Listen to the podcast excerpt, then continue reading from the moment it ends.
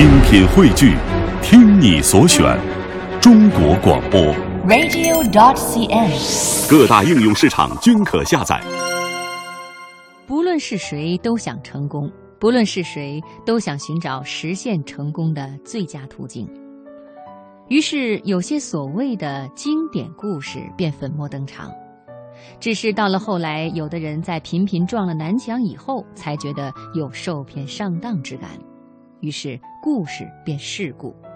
今天的读热点，我们就来分享这个话题。有个读小学的孩子，尽管平时说话做事显得很机灵，可是学习并不用功，于是学习成绩不免受到影响。有一次，竟还考了不及格。对此，孩子的家长不以为然，依然很自信，自信孩子智商高，以后一定会赶上去。因为放任自流，缺乏与学校的沟通，缺乏对孩子的严格教育和正确引导，孩子成绩每况愈下，变成了必然的趋势。人们不禁要问：这位家长的自信源于什么？难道仅仅是因为智商高吗？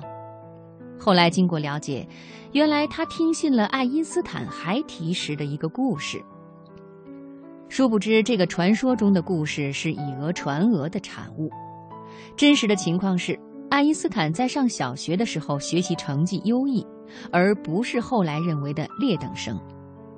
这个说法之所以会流行，是因为每个人都喜欢这样的故事。小时候学习不好，长大以后同样可以取得伟大的成就。但是令很多家长失望的是，爱因斯坦十二岁就开始自学微积分了。也难怪有识之士直言不讳地说：“不要痴迷于从阅读成功人士的传记中寻找经验。这些书大部分经过精致包装，很多重要事实不会告诉你。盖茨的书不会告诉你他父母是 IBM 董事，是他们给儿子促成第一单大生意。巴菲特的书只会告诉你他八岁就知道去参观纽交所。”但不会告诉你是他国会议员的父亲带他去的，由高盛董事接待的。是啊，当人们听完许多关键细节被故意忽略后的不厚道的故事以后，有可能会出现事故，因为人们听信了，以为从此以后自己走的路一定是正确的，即使偶遇失败，也是一时的困惑。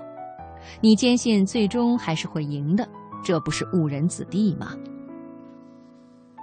一个人的成功是基础条件、机遇、希望、家庭背景、天赋、经历等等诸多主客观条件相互作用的结果。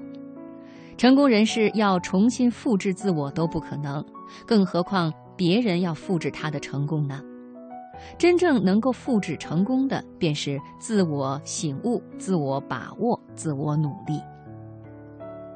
英国剑桥大学对从本校毕业的曾获诺贝尔奖的专家进行过调研，结果显示，他们并非天才，中学时代学习勤奋努力，顺利考上剑桥；大学时代大多也是埋头学业，成绩优异；工作以后，有的潜心科研，有的将科研与商业结合。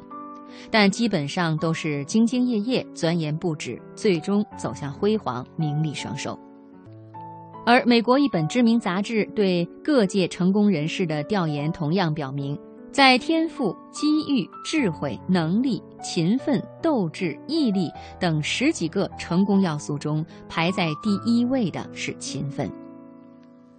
不要轻易相信别人的故事，不要太相信聪明。